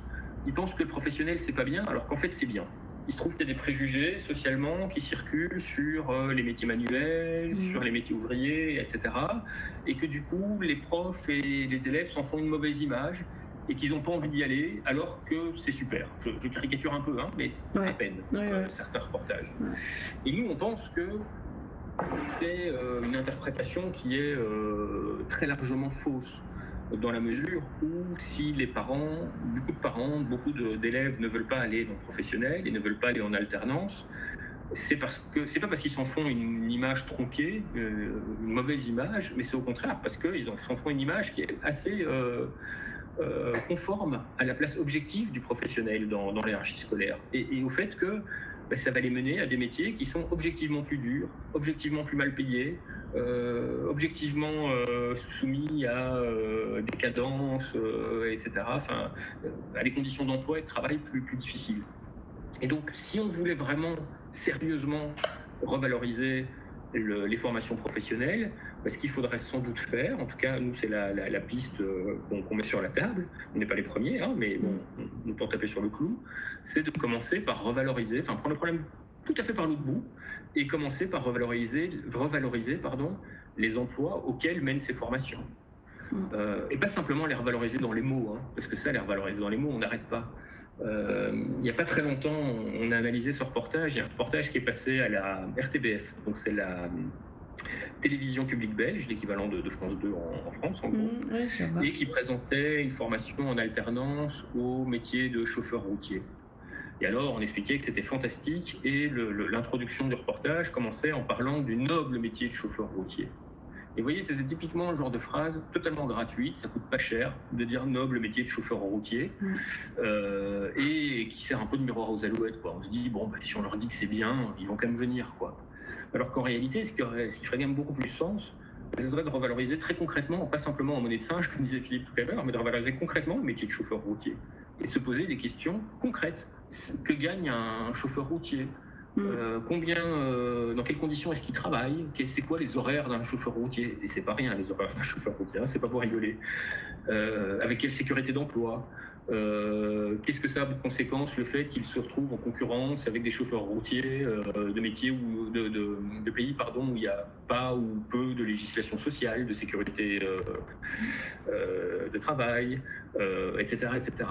Donc voilà, ça pour moi ce serait très efficace. Je vous assure que si on revalorise drastiquement les métiers de la formation en alternance, si on euh, augmente considérablement les salaires et qu'on améliore considérablement les conditions d'emploi, il n'y a pas de problème. Vous allez voir, il va y avoir des élèves qui vont venir, hein, qui vont s'orienter vers ces formations.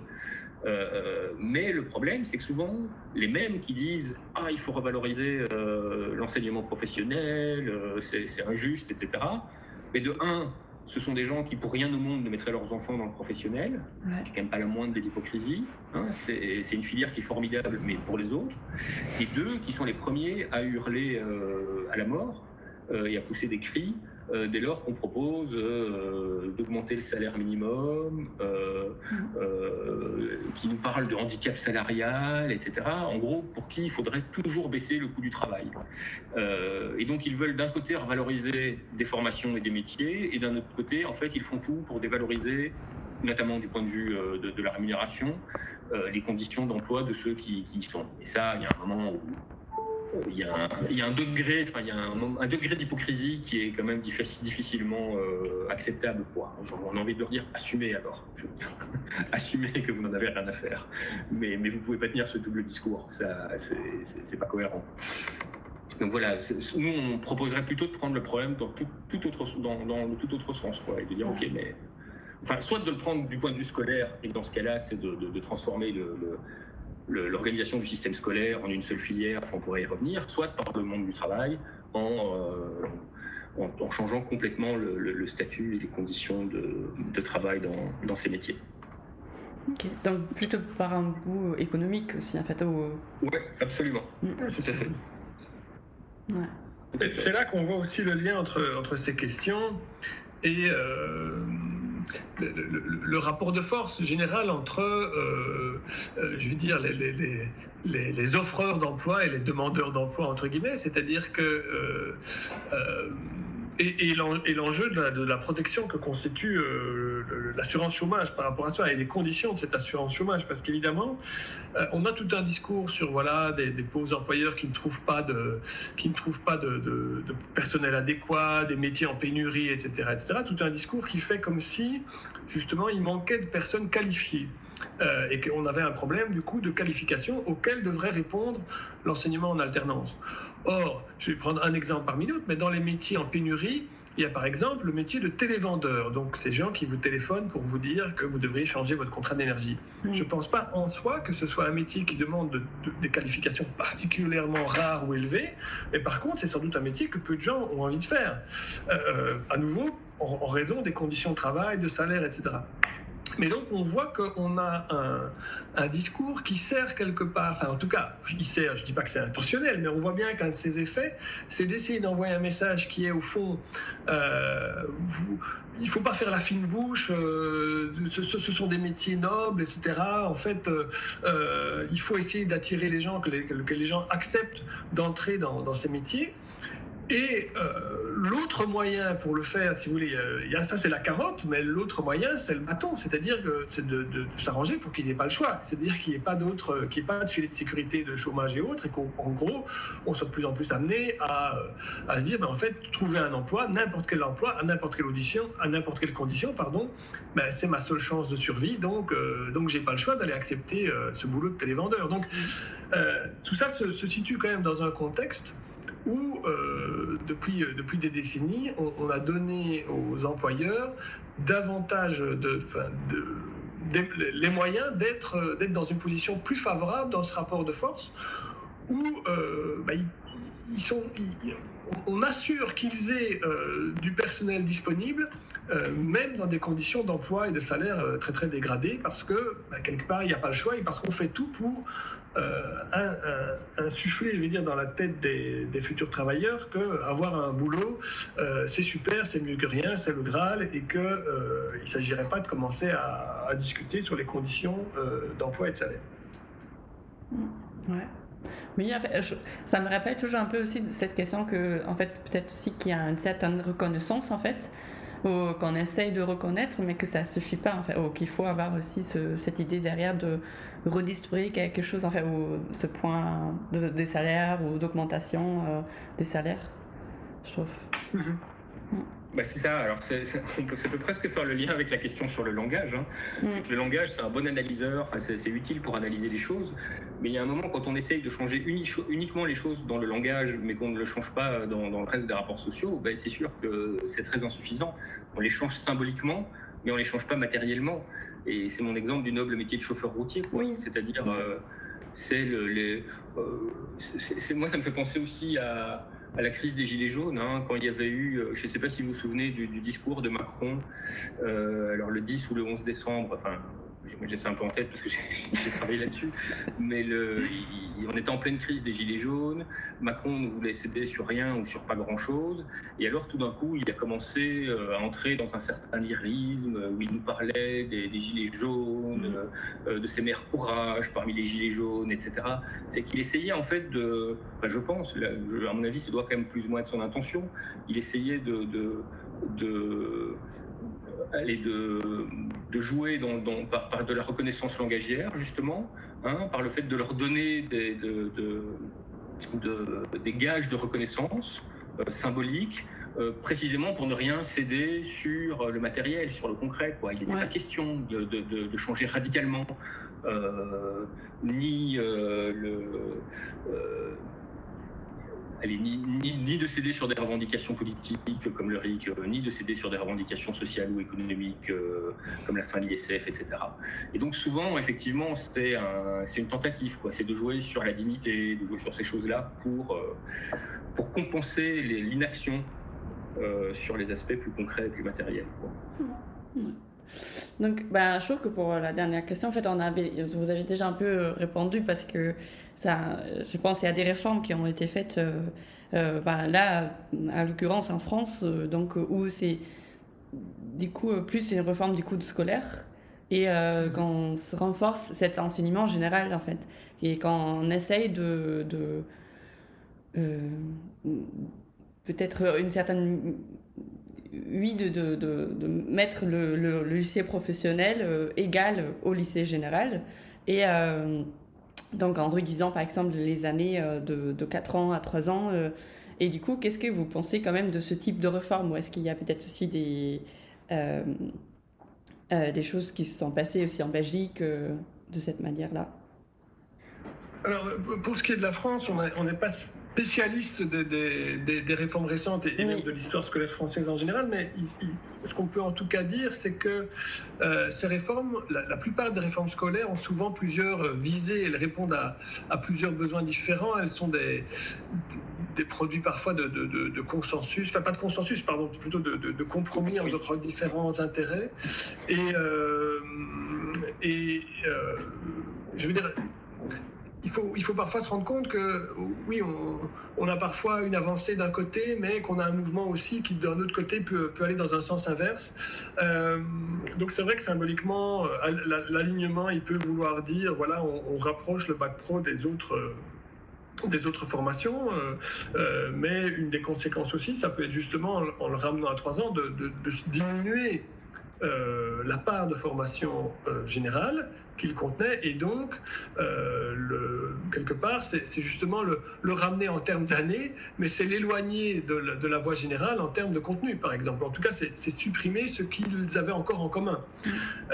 C'est encore plus clair dans, dans, les, dans la réforme de, de, plus récente de 2019 parce que là, euh, à nouveau, à travers un discours de meilleure articulation entre les enseignements professionnels et les, enseignements généraux, on va, avoir, on va assister en réalité à une forme de marginalisation de ces cours, euh, de ces cours généraux. Pourquoi? Parce que concrètement, on va euh, appeler les professeurs de, de, français, de mathématiques, de sciences à s'associer avec des matières professionnelles euh, pour donner des cours en commun. Bon, à la fois, s'il y a une visée qui est de, de, réduire le, le, le, portefeuille, si vous voulez, enfin le nombre d'enseignants dont on a besoin, ça réduit le portefeuille d'heures. Euh, mais euh, aussi, ça veut dire que les cours généraux en question, ben, ils vont justement perdre ce qui fait leur spécificité, c'est-à-dire justement le fait d'être généralisé, relativement décontextualisé, non, non lié à des, euh, à des activités euh, précises. Et donc, en gros, en français, on va encore faire euh, plus de lettres de motivation et de, CV. Et, encore moins apprendre des compétences qui seraient davantage transversales et transposables à, différentes situations de, la vie et différentes situations du travail, comme on l'évoquait donc, on a, dans la façon dont on a, organisé l'école dans des pays comme, la Belgique ou la France, c'est justement pour lui donner une autonomie par rapport aux, demandes, aux attentes de la sphère productive, en estimant que l'école avait justement à la fois, qu'elle avait non seulement euh, une mission par rapport à ça, une mission de qualification bien plus large que celle de répondre aux besoins des employeurs ici et maintenant, qu'il fallait qu'en fait l'école était utile à la société en ce qu'elle allait former euh, des, futurs travailleurs qui seraient, euh, qui pourraient être qualifiés, si vous voulez, non pas pour juste les emplois de demain, mais aussi pour ceux d'après-demain et de, dans dix ans. Donc il y a, l'idée qu'au fond, justement, pour garantir une véritable qualification. Il valait mieux euh, donner à l'école la mission de former des travailleurs sur, le long terme et pas juste pour les besoins, spécifiques des entreprises qui, seraient, euh, euh, qui, constitueraient le tissu économique de la société aujourd'hui mais aussi que l'école a d'autres, bien d'autres missions qu'uniquement de, produire des travailleurs productifs. Euh, et, que donc il faut, lui, euh, il faut lui laisser une autonomie par rapport à, cette demande de l'entreprise. Et ce à quoi on assiste, je veux dire clairement depuis, euh, depuis une trentaine d'années, dans le cadre notamment de, de, toutes les réformes qu'on qualifie souvent de, néolibérales, mmh. c'est à, à une perte de cette autonomie euh, du champ de, l'enseignement, de l'autonomie du champ scolaire, euh, au profit d'une porosité de plus en plus grande euh, entre, entre enseignement et, sphère productive, comme on l'a vu avec cette idée qu'aussi le terme même de formation devient lui-même ambigu et, poreux.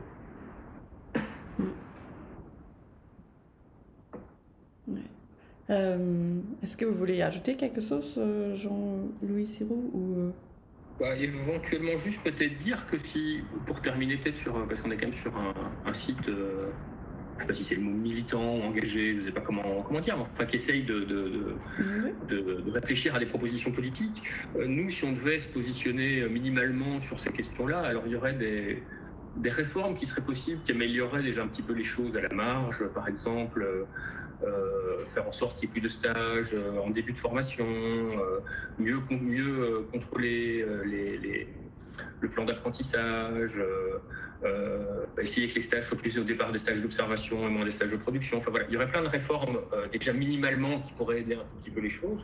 Et nous, si on devait se, projeter vers quelque chose de, plus long, ben c'est sûr que la, manière dont on serait plutôt favorable à, à une école euh, bah, plus égalitaire. on prendrait au sérieux en fait l'objectif d'une école plus démocratique, plus égalitaire, et donc on serait favorable à une filière unique mmh. euh, jusqu'à la fin de l'obligation scolaire. Une filière unique qui offrirait donc la meilleure, le meilleur enseignement, la meilleure instruction possible à tous les élèves, et pas simplement à ceux qu'on aurait sélectionnés euh, précocement, aux, soi-disant plus doués, aux soi-disant, euh, à ceux qui auraient soi-disant l'intelligence abstraite et pas l'intelligence concrète, etc., etc., tout ce dont on a parlé avant. Et sachant bien sûr que dans cette filière unique, ben, rien n'empêche d'introduire dans les programmes des matières plus techniques, plus manuelles, plus concrètes, je ne sais pas, on, on les appelle comme on veut, en gros celles qui sont traditionnellement apprises dans l'enseignement technique et dans l'enseignement professionnel, mais dans ce cas-là, de les enseigner à tous les élèves. Si, si elles sont importantes, si on juge que c'est important, ben on les enseigne à tout le monde et pas simplement aux perdants, euh, c'est-à-dire à, ceux euh, que, qui auraient ça comme, comme notre consolation, entre guillemets. Quoi. Euh, c'est l'idée notamment que défend l'appel en Belgique, donc l'appel pour une école démocratique d'enseignement polytechnique. Mhm. Hein, et en France aussi, c'est une idée qui, circule. Euh, et voilà, on pense d'ailleurs que ce serait une bonne chose, en fait, nous, pour, pour les élèves, de, mais tous les élèves, hein, donc ceux du général aussi, euh, ben, d'être confrontés à, à, ces métiers dits manuels, de, revenir aussi à, à une. Euh, je veux dire, à une meilleure, enfin, réapprendre des gestes de base, à, savoir un petit peu comment ça se passe le travail en entreprise, mais pas en allant bosser, quoi, simplement en, en étant confronté à, à, ces apprentissages dans, un cadre scolaire, euh, euh, contrôlé par, par, les enseignants, etc. Et c'est une manière aussi pour nous de dire, euh, parce que ça c'est une interprétation qui a parfois été faite du livre, et je la comprends, même si ce n'était pas du tout notre intention, notre livre a parfois été lu comme un peu une défense de l'école à l'ancienne. en fait, vu qu'on critique un certain nombre de réformes actuelles, et en particulier évidemment l'alternance dans le sens d'une d'une institution qui mettrait des, jeunes, de, notamment en âge d'obligation scolaire, au travail. Hein, c'est ça qui l'enjeu prioritaire, ben on s'est dit, tiens, ce sont des gens euh, plutôt nostalgiques de l'école républicaine à l'ancienne, l'école des années 30 ou 40, etc. Et c'était pas notre but, quoi. Hein. on ne fait pas l'apologie de l'école ici. Et, mm juste pour dire une petite note personnelle, certainement pas moi qui détestais ça. Je vais dire, moi, je, je me suis ennuyé, ça n'a pas bien marché l'école secondaire pour moi, euh, j'ai doublé, euh, enfin, j'ai vraiment pas aimé ça. J'ai aimé l'UNIF, mais l'école secondaire, vraiment pas. Donc j'ai pas de nostalgie euh, de, de, de, la forme scolaire traditionnelle. Donc voilà, rien n'empêche d'ailleurs aussi d'aller chercher dans. Moi, j'ai trouvé que dans l'alternance, il y avait parfois des choses intéressantes dans la relation entre les profs et les élèves. Mm. parce qu'elle était un peu moins formelle que dans, dans, les filières générales. Mais ça, en fait, si on trouve ça bien que ce soit un peu plus informel, rien n'empêche de faire ça aussi pour une école polytechnique ou pour dans la filière générale. Il n'y a pas besoin pour autant d'envoyer les gamins 24 heures en entreprise ou de, de faire en sorte que tous les apprentissages soient euh, gouvernés par le souci de répondre aux besoins des employeurs et de créer euh, euh, des, des, des, travailleurs directement employables à la sortie d'école sans, sans, passer par des savoirs généraux. Vous voyez, c'est des mm. choses séparées en fait. On n'est pas obligé de tout jeter en bloc, tout en, en voilà, en, ayant une critique assez radicale de, de, de, de la logique actuelle. Quoi. Donc voilà, c'est à la fois une, notre livre, c'est à la fois une critique très forte de, de l'alternance, de l'apprentissage, de toute cette logique de professionnalisation euh, de l'éducation, d'emprise, comme Philippe le disait, de, des fédérations patronales sur les finalités de l'éducation, et en même temps, ça n'est pas une apologie de l'école à l'ancienne. Il y, a moyen de trouver un, un tiers terme, l'un ou l'autre. c'est un mi-chemin. Bah, peut-être pas mi-chemin, mais autre chose en tout cas. Autre chose. Voilà. Euh, soyons inventifs. C'est aussi cette idée politiquement qu'on a l'impression qu'on n'est plus capable de rien inventer aujourd'hui. Mm. Euh, non, mais des nouvelles institutions, ça s'invente, hein, euh, pas du jour au lendemain, mais voilà, il y a plein d'idées qui circulent. la question, c'est la question du rapport de force politique, évidemment. mais, mais ce n'est pas le manque d'idées qui fait que les choses n'avancent pas. C'est plutôt le, le, rapport de force politique tel qu'il est. Mais des idées, il y en a pour, pour transformer euh, l'école ou, le monde du travail. C'est pas ça qui manque. Ok. Bah, sur euh, ces beaux mots de, fin, de conclusion. Et de l'espoir, euh, ça donne aussi un peu cet espoir que les choses sont possibles, de changer. C'est ça. oui, bah, du coup, je vous remercie de cet entretien, de vos réponses, d'avoir pris aussi le temps d'échanger euh, euh, aujourd'hui.